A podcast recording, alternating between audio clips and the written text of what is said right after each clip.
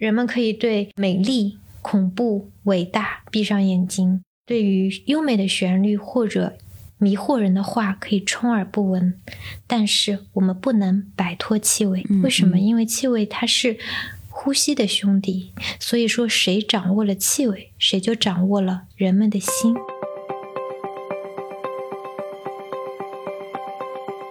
其实，在当代香精行业里面，确实有一个说法啊，就生死五秒钟。大部分人他没有这个时间 来那么深入全面的认识，他就用头像来判断。不少香水网站上面就有客人说：“啊，我踩雷了，一开始我觉得很好闻啊，怎么到后来怎么？” 你有没有观察到，就是西方跟国内对于香味的喜好度有没有非常大的不一样？我们市场上看到的香气金字塔，不等于香水的配方。我的一个老老师，他是全球香水工业的巨股了，他非常鼓励香水教育，但是这个跟不少的香水品牌的理念是冲突的。你不能说我要保护这个神秘性，就不让更多人了解这个看不见维度当中有多少美好的事物。们说 VI 说的很多 visual identity，现在其实 OI 也越来越多的被提及，就 order identity。去全世界各地的香格里拉走进去，那个味道就是一模一样的。对，包括一些知名的连锁咖啡馆，就你一进去能闻到的咖啡香，它也是空间里做是真的吗？不是因为他们在那煮的咖啡吗？啊，真的吗 ？Hello，各位备忘录的听友，大家好，我是 Bessy 李倩玲，今天又是 Jenny，Hello，Hello Bessy，Hello，大家好。我们今天要谈什么？谈嗅觉这件事情，然后从嗅觉谈到呃调香。然后为什么想谈这个事情？就是这个是因为我在九月快九月底之前吧，去看了一场那个香奈儿的香水展，我就觉得香水这件事情很有意思。然后我们就请来了一个在这个领域顶级的。调香师傅杰尼，杰就是杰出的杰，尼就是一个女字旁的尼。傅杰尼，他是法国格拉斯香水学院二零幺四级调香师，法国格拉斯香水学院十九年以来第一位中国内地第一位的中国调香师，这个很厉害。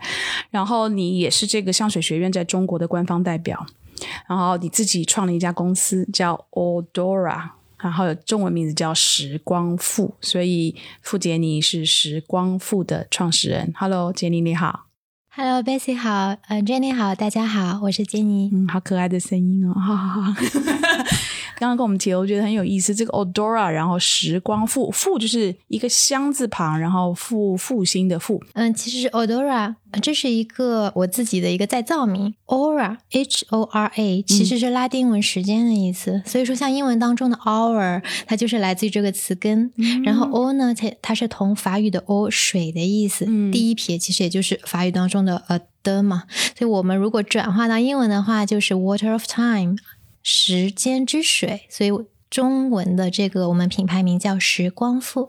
所以说，我们希望用这个香气来啊还原啊、再造啊、凝结啊、唤起、唤醒不同人生命当中的时间光华。就你怎么会想去念这个香水学院？当年其实我在法国调香之前的衣食主业是一家五百强公司的 marketing。哦，那因为加上我的这个专业背景，所以也一直是为国内的不同的媒体做专栏、做海外记者，所以说就有做了一个中法双语的一个呃文化交流的杂志。我个人觉得，某种程度上文化价值，它甚至可能。超越经济价值。某人他可能因为某些事情比较低落，但是某一个清晨他读到一一篇文章，一段能给他带来一刻启明的诗篇，然后哎，重新让他拾起了希望。这个价值你是没有办法用经济去估量的。因为 做了这个杂志呢，后来就被上海人民出版社就邀请，呃，去写一本书，叫《拿破仑之路》。这条路呢是怎么样的这个路程呢？它是其实是拿破仑他百日复辟啊，就是在当时在意大利厄尔巴岛带了一千个人，然后徒步从南法的这个 Golf s h o n，就是乳昂湾，徒步走到 Grenoble 这条复辟的路线，最后到巴黎重夺王权。那其中有一站就是格拉斯。啊，我已经稍微精简了这个 story 了。那格拉斯呢是全球香水工业的发源地，因为其实呃提香的这个工艺呀，就是萃取工艺最早是工业化是诞生在格拉斯，就发现了一个全新的世界。那我呢？从小就嗅觉比较敏感，就说到刚才一开始这个嗅觉敏锐度的问题。家里面什么东西找不到了，家里说：“哎，小猪鼻子让我会找。”那那比如说啊，什么叫敏锐度啊？就是我们在一个房间里面，什么东西烧焦了，可能我会，大部分人到后来都会闻到什么东西烧焦，但是我可能会比别人更快、更早。就已经闻到了，然后包括楼上可能四五楼上面有东西烧焦，我就会有闻到。那这个就相对你这个嗅觉相对比较敏锐，但那个时候你不会是说我想到我将来要去做调香师。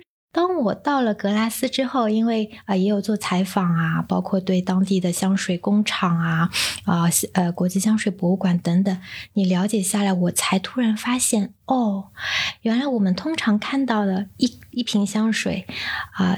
Inside bottle，这小小香水里面，它蕴含着什么？首先是深厚的人类的呃人文历史、发展历史，各种大自然啊植物花卉它的精粹，还有什么很多农民的劳作，还有萃取工人的辛苦的劳作，调香师调香的工艺等等，而这一些却通常可能不为大部分人所知。我们。对香水的认知可能更多是 bling bling 的外向啊、明星啊、广告啊这一些，你会意识到其实香这个看不见的维度，它背后是一个无形的世界，而这一部分可能恰恰，嗯，平时为我们大部分人所忽略。我是专门把这条路线是徒步走了一遍。哇，当时正好国内是非常流行什么是舌尖上的文化，嗯，那一系列，所以我就在想。鼻尖上的文化，恰恰就可能不为大部分人所知。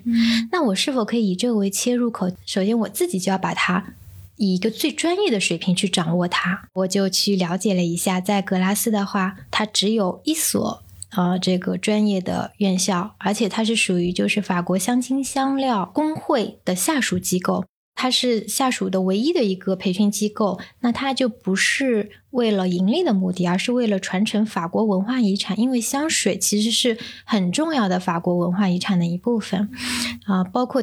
格拉斯的调香工艺是在二零一八年被 UNESCO 就是联合国教科文组织列为人类的非遗保护。每年全球呢只招收十二名调香师、调香学徒。我就想，那我准备一下，我我我我去考考看吧。所以说，就大概用了大半年时间准备，然后去考。讲真，我当时身边不少呃法国朋友也是觉得，叫他们的话来说是追星星的人，可能有点 偏理想主义。对于法国人来说，都是很难考进的。每年就是法国。三套五套纪录片频频道都会去拍，今年是哪十二个国家的人啊？这样子，结果没想到还真的考上了。所以说，就我自己觉得非常非常的幸运，非常抱歉啊，这是一个 long story，一讲就讲了那么长时间。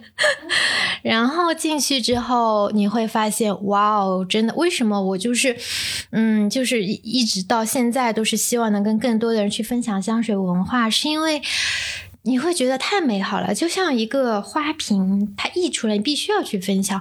而且我会觉得，这其实是我们每个人都应该有的一个平等的权利，只是说大部分人可能原来没有这个 access。当然，这种说法可能呢会包括，因为有个非常支持我的一个老老师，他是。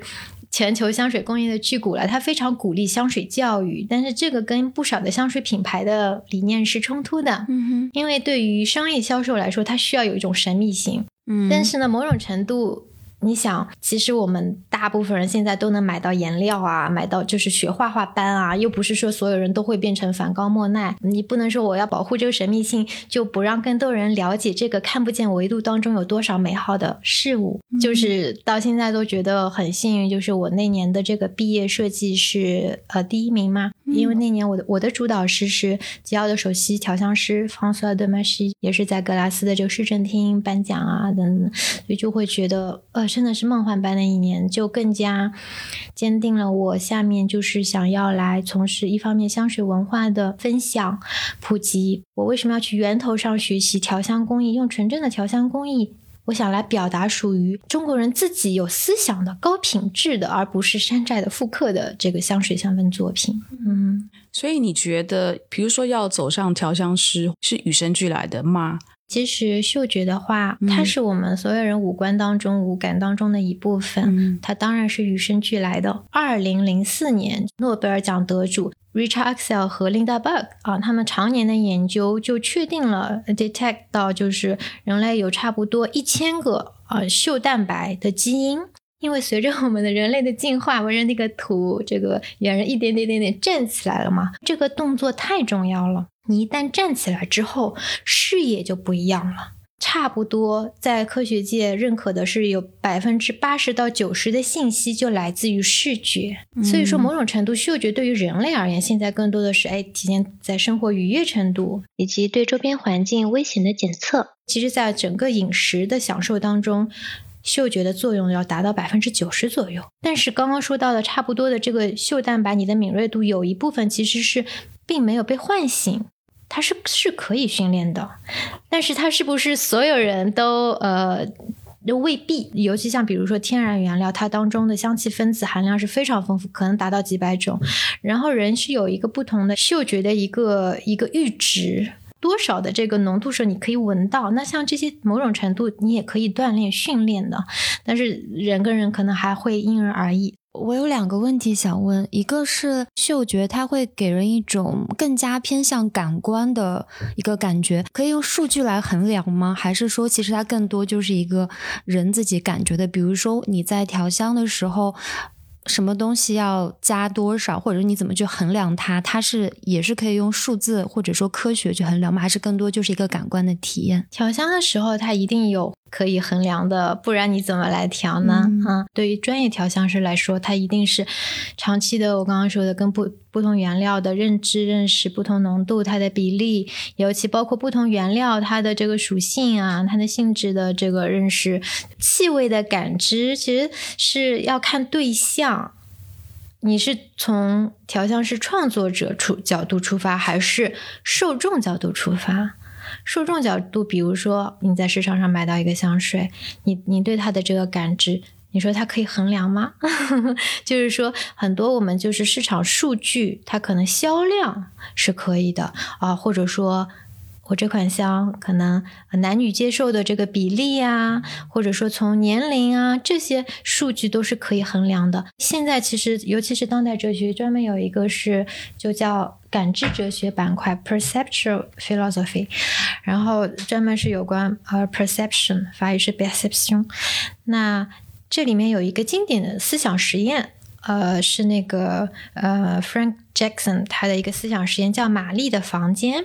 这是怎样的一个实验呢？也就是说，我们可以想象一下啊，有一个科学家叫玛丽，在他认知所有事物之前，把他送到一个密闭的房间。这个房间里面只有黑白两个颜色，然后前面有一台就是计算机，一台电脑，告诉他，比如说红颜色这个颜色的参数是什么，绿颜色的参参数是什么，巴拉巴，全部是科学数据。就是刚才您说这个数据，它所有的时间都用在学习这些颜色的数据。那理论上来说，它应该对这些颜色是了如指掌，或者是全部是了然于胸的。然后有一天，这个房间打开了，玛丽走入了现实的世界，真的看到了鲜艳的红颜色啊，这个清脆的绿颜色，呃，这个天空般的蓝颜色的时候。他的感受跟他在这个房间里面有一样吗？这个是一个经典的思想实验，肯定是会有不一样的吧。那这一部分，也就是你刚才前面问到的我的感受的部分。那这是一个就是当代这个有关感知哲学当中很重要的一个词，叫 qual 啊，也就是其实它词根来自于我们现在说的这个 quality 啊。质量品质啊，这就是你的感知。不管是在就是香水的商业品牌，他们的营销当中也好，或是或者是我之前看过的很多文字作品，我发现，呃，很奇妙，就是你光是看到文字，你好像可以感觉到闻到那个味道的。比如说刚修剪过的草坪啊，或者说是薄荷味的牙膏这种。其实我还蛮想问两方两块，一块是是不是其实嗅觉是一个很好被文字就是可以这样去形容，让别人感知到有通感的这样一个。感官体验，然后另外一个就是，商业香水品牌其实应该还蛮蛮好用，这样去做一些呃写文案也好，或者是去做一些 marketing 的吧。嗯，先来说一下第一个问题嘛。呃，其实您刚才说到像薄荷味的牙膏啊这些，其实您已经说到它直接来自于呃联想，我觉得很开心啊，因为尤其是现在嗯所谓的这个嗅觉经济崛起，大家很容易只。看嗅觉而忘了，其实嗅觉它是人的五感当中的一感。您刚刚提到的联觉，就应该从五感，它是因为它是相联系的。角度去认识它，但是呢，我要描述一些气味，我会用到一些，比如说像刚才说的薄荷牙膏。那大部分人我生命经验当中，我们有一定的共识，那我就也会比较容易很快的就联想到我日常的这个这个气味了。那像这种描述方式，我个人觉得是比较聪明的。之前有不少来，包括来做拍摄的一些呃媒体老师也会提到，就说哎，拍这个照片啊，发现调香很多就是这个动作，包括很多原料都是一个个瓶瓶罐罐，大家闻不到啊，怎么办？怎么来体现嘛？呃，这确实是一个问题，一个 question。那对于大部分 marketing 的呃工作人员来说，最直接的方式肯定就是说来找让大家能够产生直接产生通感、打开联觉的方式嘛，那就是。文字化的描述，为什么？因为文字化的描述，你可能就打开了通感。一说到薄荷牙膏，你首先你可能脑海里就出现一罐牙膏啊，薄荷。然后我平时刷牙的时候的感受，其实对于我们大部分人来说，缺少呃有关嗅觉的一个基础教育。嗯，这个也是我在论文中有提到的。我们可能小孩子的时候，我们会说，哎，这个是红色、黄色，一定会看那个那个卡片，对吧？但是我们并没有嗅觉教育，所以说。某种程度，我们缺少一定的 common language。那 common language 是什么？就是我们大部分人 common 熟知的一些东西、一些感受的，呃，有一些经验啊，所带来的一定的这个感受。那所以说，用文字的话，某种程度确实是可以相对比较直观的来让大家对这个气味和你的感受和经验建立一定的联系嘛。从我自己的记忆，好像就除了就是我，比如说我们供供奉神明的那个香以外。就当然有各种的香啊，除了那个之外，我刚刚就一直在想，属于中国人自己的香水也好，或是气味，这些是你可以跟我们，比如说讲几个例子嘛？可能我们平常没有关注，但实际上我们可能每天都在我们的记忆里面。中国的气味其实只是说我们可能没有那么在意。嗯，就比如说像现在非常流行的这个像六神花露水啊，就是就说的很多嘛。为什么？因为它跟我们的整个童年经历也好，在生活经验当中都有出现嘛。往前推，其实历史上那个杨贵妃啊，我们看到很多电视。我记得我之前这个呃上课的时候，一拿出那个依兰依兰，很多人就说《甄嬛传》呐，然后然后那个其实你就可以从一些典故当中发现。中国历史上，大家只是说香水可能是一个西方所谓的舶来品啊，因为什么？因为最主要是酒精嘛，诞生于中世纪阿拉伯，然后巴拉巴。但是用香，我一开始就说我把这个水字去掉，用香，它是伴伴随着整个人类文明的发展。刚刚说的祭祀啊，然后熏香，你会发现，比如说李清照，他的很多的词，呃，我印象比较深的，像这个。呃，《醉梦莺》里面有一个有一句话叫“瑞脑消金兽”，这五个字里面都跟香有关。瑞脑是什么？龙脑。其实龙脑在唐代的时候是珍品啊。呃，玄宗因为是波斯人进献给玄宗啊。其实香料的话，它我刚刚一开始就说体现了这个它的珍贵性。它珍贵性，因为它跟地理。有关不同一方分土出一方分物，它的萃取工艺，它的这个香气的这个尊贵性，所以最近这个很火的电影《沙丘》里面不是最珍贵的 spice 吗？穿越了那么千年的宇宙当中最珍贵的还是香料，对吧？好，但玄宗的时候就是龙脑就很珍贵，波斯人进献给他。据说这个相传千米啊，他啊只给一个人，只给了谁？只给了他最喜欢的杨贵妃，只给了他十颗十枚。应该是安史之乱之后，呃，贵妃这个香消玉殒了，他当时拿着他的这个头巾，就闻着这个香气，说来怀念他，对吧？那到了清清朝的时候，你就可以发现，哎，差不多这个瑞脑也可以是进入到寻常百姓家了啊，在这个李清照的词里面就可以看到瑞脑出现，瑞脑消金兽，金兽是什么？金色的金，呃，这个兽小动物的意思嘛，其实它很形象的在形容一个。熏香炉啊，所以说那消是什么？随着时间慢慢的消散了、消去了。尤其在东方文化里面强调的天人合一，所以是人与环境、人与自然的关系。所以我用的熏香比较多，包括像香囊啊、香珠啊、香塔呀，载体的一个形式比较丰富。嗯，呃，像西方的话，呃，香水大部分可能，哎，我更重的是个人注意，我更在意的是我自己的存在。酒精它有这个挥发性，然后帮助把这个香气分子分子更好的挥发出来，形成人的一个所谓的说的一个 aura 一个气场，某种程度成为你的一个像。像波德莱和波德莱尔说的是一种超越人自身的第二种存在啊，那你也可以把它看成理解成一件隐形的衣服，所以它后来跟时尚有搭上关系啊等等，那它其实是另外一种载体，一种一种形式。嗯嗯嗯，调香师到底做什么？简单来说，其实调香师对于大部分的香气原料的认识，在认识之后，创作出来一些香品。再扩延来说的话，像。我们来做不同的香型，可以延伸到空间里面啊，现在的这个环境的布香啊，更深入到日化当中的话，洗涤呀、日护沐浴呀，其实很多方面也都会有香的存在嘛。这还是要要分领域的。简单来说，就是用你对于香气原料的认知，来为更多的人来创造香气意境，或者可以使用的香气载体。会来找时光赋，比如说可能来找你合作的，他们通常希望时光赋帮他们做的是什么样类型的服务或者是咨询？嗯，大部分来找我们呢，肯定是希望要定制属于自己的香气。这是公司还是有品牌？对，公司品牌都有，包括个人也有。哦，对，有想要寻找一些非常独特气味的香气的个人也有。哦，哇，OK，所以。国内看到的很多越来越多的，只要是跟有香气有关的，可能都会来找你们来谈合作。都有哎，空间的呀，然后品牌像汽车类品牌啊，然后像服饰类服装的这个品牌啊，然后是腕表类啊、珠宝类啊。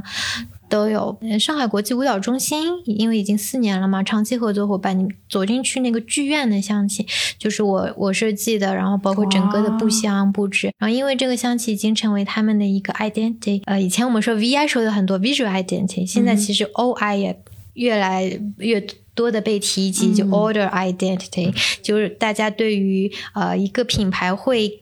更立体的来打造它的生命感。那后来就用这个气味就开始延伸到像香水、伴手礼呀、护手霜啊，他们的香气挂历呀等等。我记得疫情的时候，因为舞蹈中心又没有办法开嘛，他们就用这个香气就转化成香气礼物，然后就也有他们的观众会去去买嘛，因为也比较想念啊，这样的就成为一个标识了。对，这个把香气用在它的品牌识别里面的元素之一的，还是。比较少，对不对？像就像你讲的，空间用的可能是最多的。像我记得香格里拉这个酒店这一系列，对你去全世界各地的香格里拉走进去，那个味道就是一模一样的。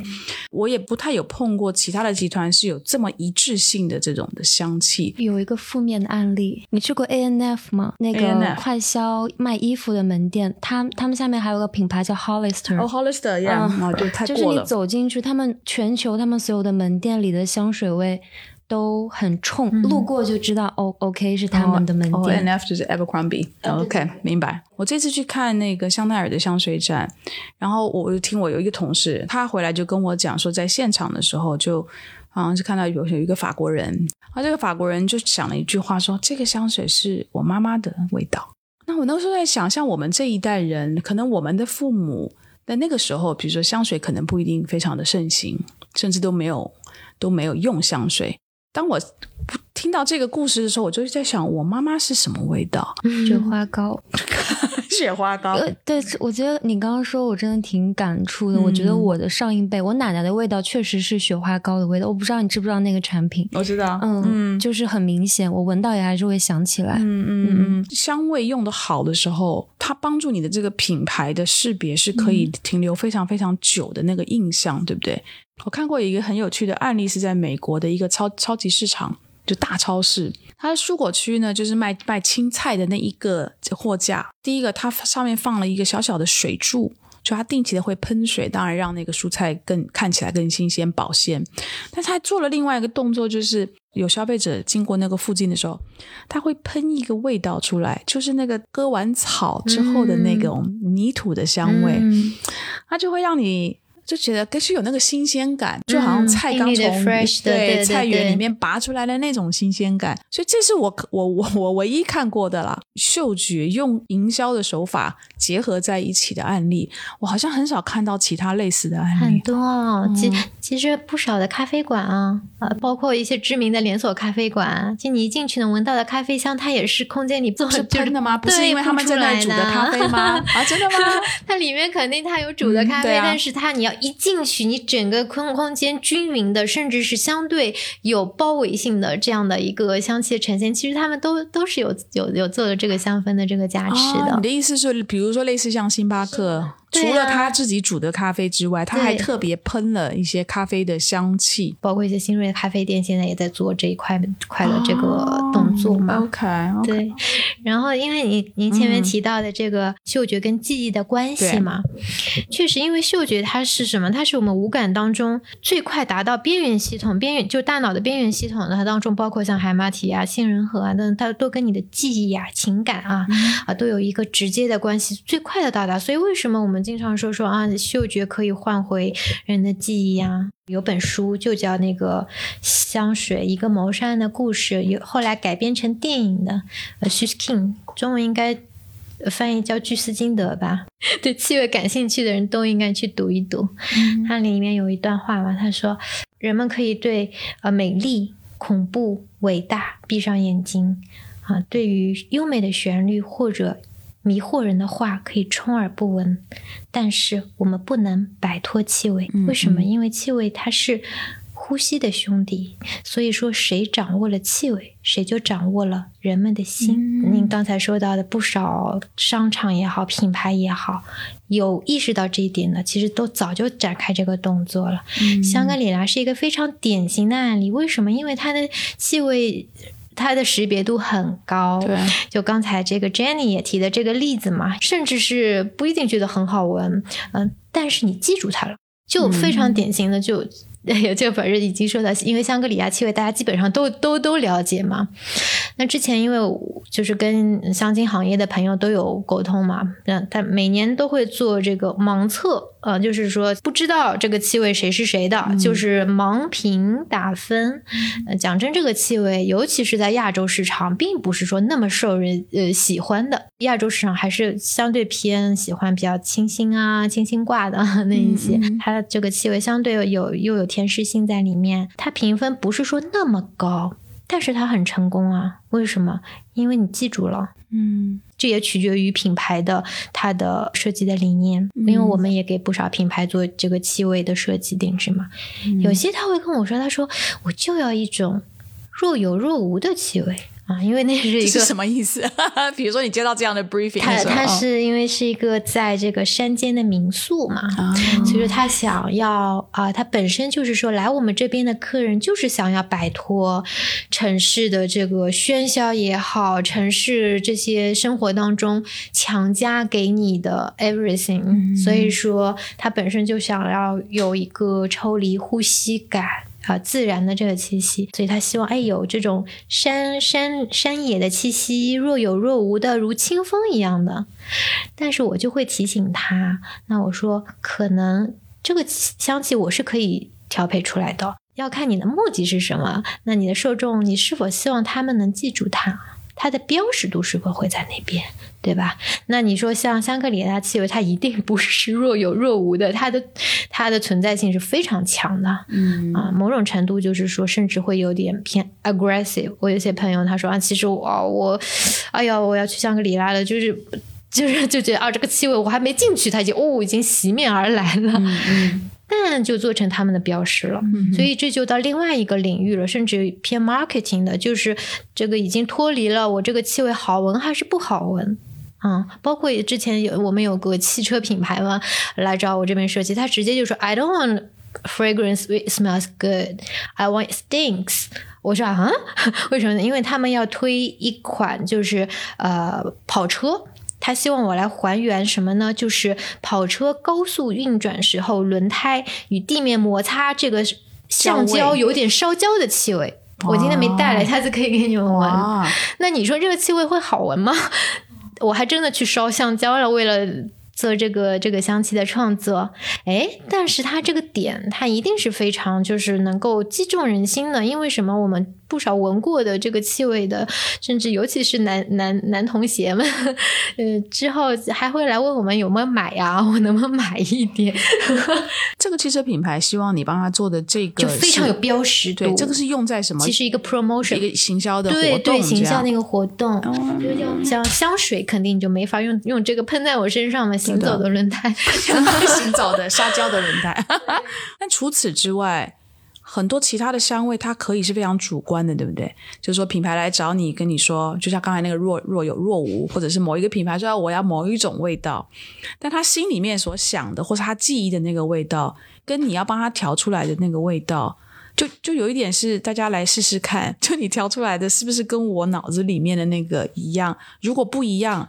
我会告诉你，这不是我要的味道，会不会有这种落差？然后就是不断的调，不断的调，调到双方觉得啊，这个就是我要的，这是不是一个很主观的过程？这是一个非常有趣的过程，这也是我个人就是为什么我呃对于一些定制的呃工作会很感兴趣，嗯。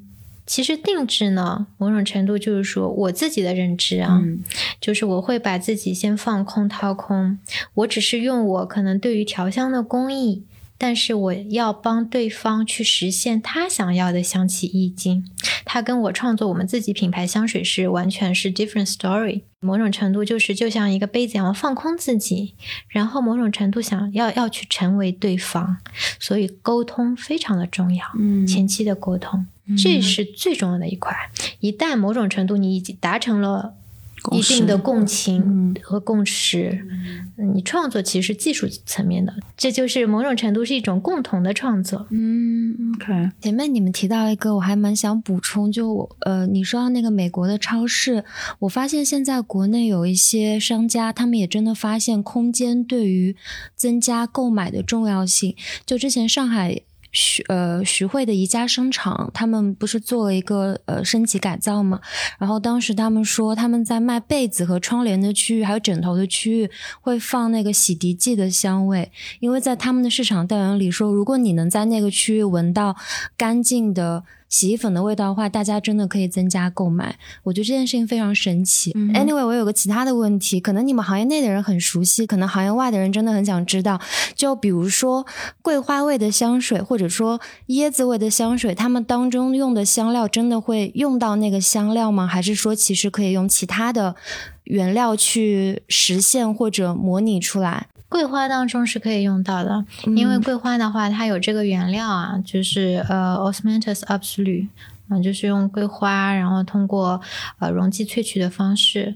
当然，其实你萃取出来的这个呃原料的话，它跟我们在大自然当中你所感知到的桂花还是不太一样的啊。所以说，调香师肯定会有各自的打磨和呈现。呃，其实对于调香师而言嘛，就是当然大家都有一些自己不同的理念啊。调香作品，你可以把它简单的就简单来归。的话，像有写实和写意。那写实的话，简单来说，可能说，哎，你刚说桂花，可能大部分人会觉得越像越好嘛，啊，最好是把我大自然的桂花能够我随时来喷。写实啊，包括 jasmine 也好，栀子花也好，对吧？刚刚茉莉花，各种花。包括像西瓜呀什么之之类的，这是写实。那写意呢，可能就更像我用不同香气原料原料来创作一幅画，或者说写一首小诗、一段旋律。啊，我印象很深，我之前在那个巴黎大香水博物馆，很可惜现在关掉了。他们光是 rose 这个主题，然后摆了。一圈不同调香师的作品，光是这个主题，大家可以香气呈现各有千秋。那这个是真正的创作啊？为什么？因为其实某种程度，现在的科技啊，GCMS 这些分析的方式，嗯，你要来还原一个大自然的香气，百分之一百是很难很难了。但是你要接近也是可以的。那对于调香师，尤其是一些他有创作精神的调香师而言，他会说：“我为什么要去复刻大自然？”我的存在是为了什么？需要有更多的突破。我对玫瑰的理解，我对桂花的理解，它可以是抽象的，它可以是印象派，它可以，那当然，它当然也可以是古典的，但它也可以是超现实的啊！你不要用你日常跟我就是你所接触的桂花来约束我、框定我，我要有更多的呈现。那刚刚说到椰子，椰子呢？那其实因为。呃，水果的 基本上是不太可能从水果，除了像那个柑橘类啊，从皮当中可以萃油，呃，是很难萃取这个原料的，因为它的水分太高了。像像椰子的话，其实是不少会用一些合成原料来打造这个气味。那你在打造过程当中也会用到很多其他的原料，那你就要捕捉这个气味的特点，比如 coconut 它当中的 milky part 就偏奶的感觉啊，我会有一些嗯非常典型的一些合成的原一些。原料，呃，来作为主心骨，让当中下面我怎么来？来辅助它像画画一样的伏笔呀，我也可以用到一些天然原料啊，带着奶感的呀，等等。这个就看呃，如果写实是怎么样的，写意是怎么样的，再去发挥啊。一款香水它的留香时间和它添加的是成分有关系吗？还是和什么有关系？其实留香时间的话，它一款香气嘛，它主要就是不同的这个呃香气分子的组合。那我持持香久的话，某种程度就我们通常说的前中尾调也是。跟跟香气分子的挥发性有关嘛？市场上的这个判断认知会觉得，是否留香时间越长，它就这个香气就一定越好。其实真正要理解一支香气或者欣赏一支香气，最好还是从它的整体性出发。你要做的整体的香气意境是什么？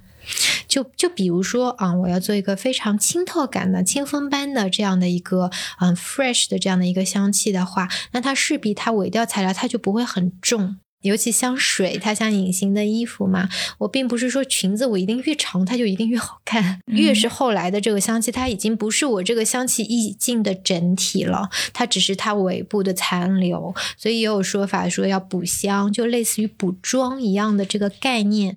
你让我理解了一件事，就是我之前发现大家不会说喷香水，大家都会说。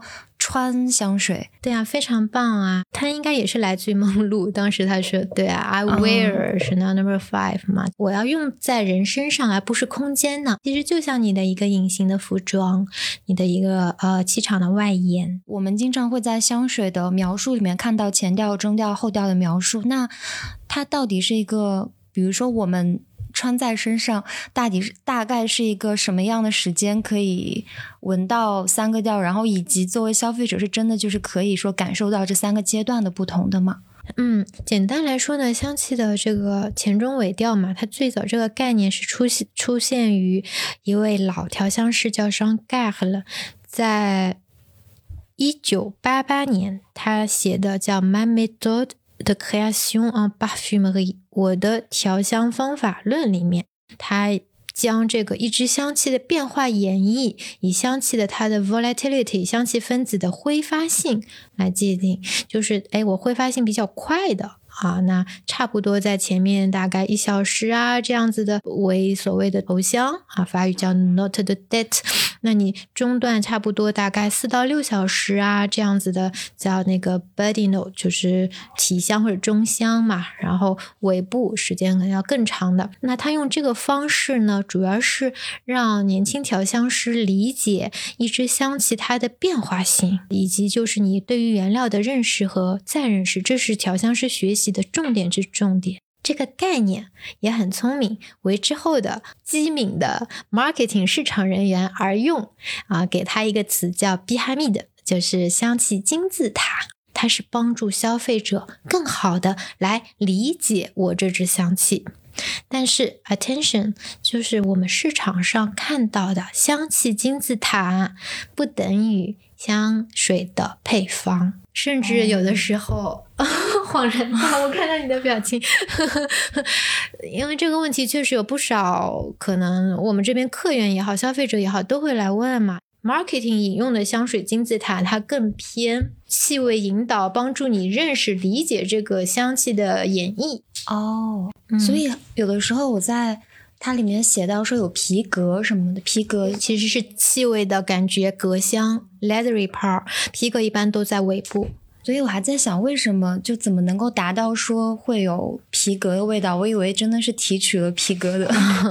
其实，在当代香精行业里面，确实有一个说法啊，就甚至有人说叫“生死五秒钟”。为什么？对于调香师而言，尤其是就是市场导向的调香师，头香的创作越来越重要。为什么？因为快速消费时代。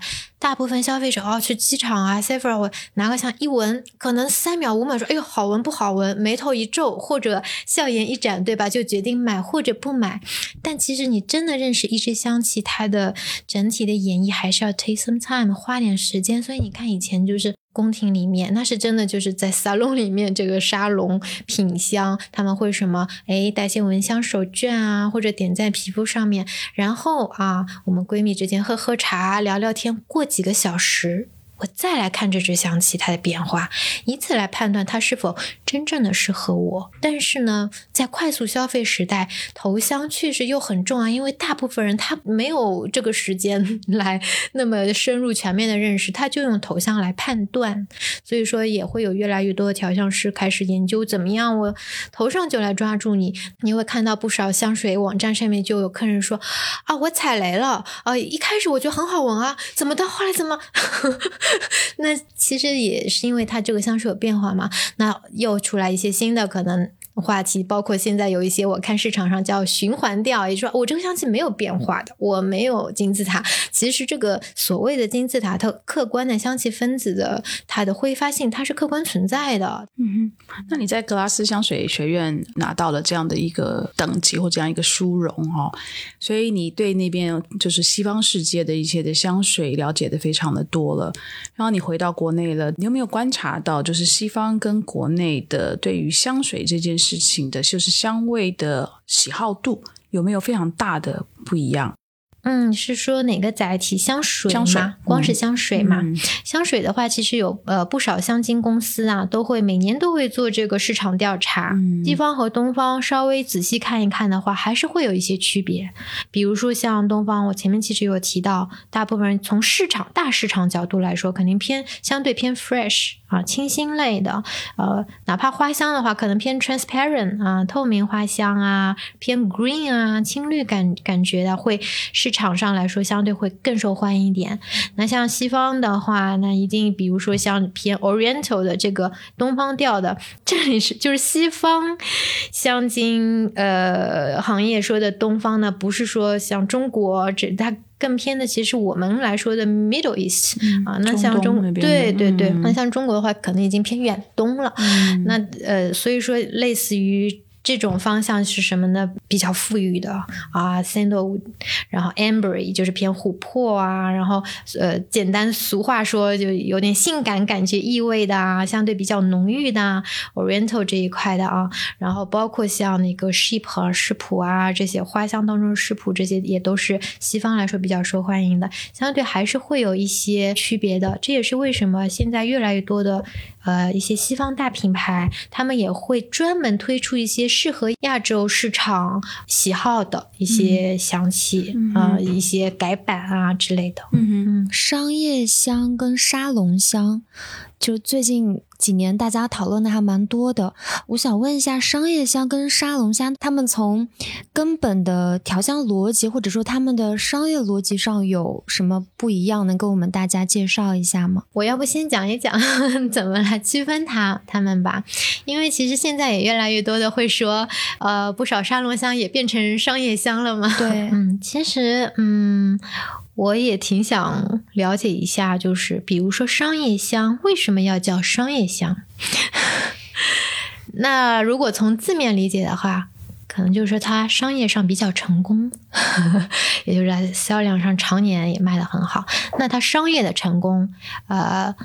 你跟香型有关吗？有一定关系，它一定不仅是香型嘛，所以它是一个整个的品牌也好，营销作用也好，包装也好，方方面面的一个一个整体。我经常听朋友说，就是哎，我买一个，比如说某个大牌香，其实他自己都不用哎，因为他有时候他觉得我喷两下，哎呀，我电梯都不敢进去，因为 因为毕他可能去真的比较欧美的，适合欧美的一个使用习惯，那可能太强势了。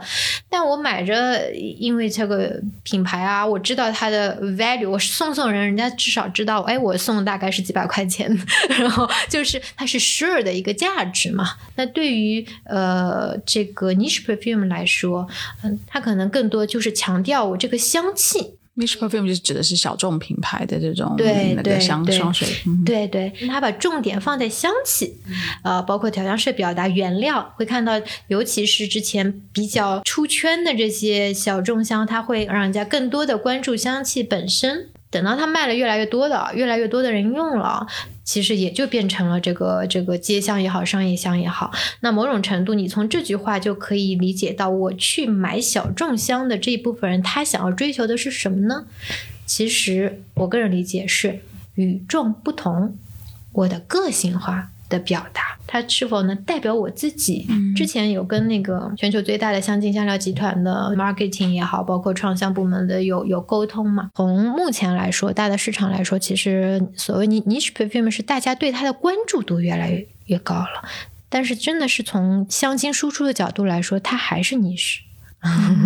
嗯。我并不会觉得啊，小众香水出现就是对商业香的威胁啊之类的。其实现在不少商业香，尤其大品牌，他们自己也开始出小众线了。他可能他他送人的时候，他可能还是会去买那个成熟的知名的香气，但是也并跟我再去买一瓶能够代表我个人的或者呃非常独特的香气也不矛盾和也不冲突。相反，他们。会是相辅相成的。嗯，那我们看到那个天猫在过去这四年里面，它的香水或者香薰品的这个品类，其实成长的非常的快，嗯，达三倍以上。那我们也看到非常多的国产品牌的出现，那非常做做一些非常有意思的香香水，或者是说跟香气有关的产品。那以你的这么丰富的经验，你在国内有没有看到任何一款中国的香水品牌？你觉得，哎？这个可以媲美国外的香水品牌，然后它非常的有潜力，有没有看到？呃，讲真，因为从创作者角度、调香师本身而言，我个人是不太理解，就是 国外香水、中国香水。嗯，觉得一款好的香水作品就是能打动人心的作品。啊，比如说啊，Chanel Number Five。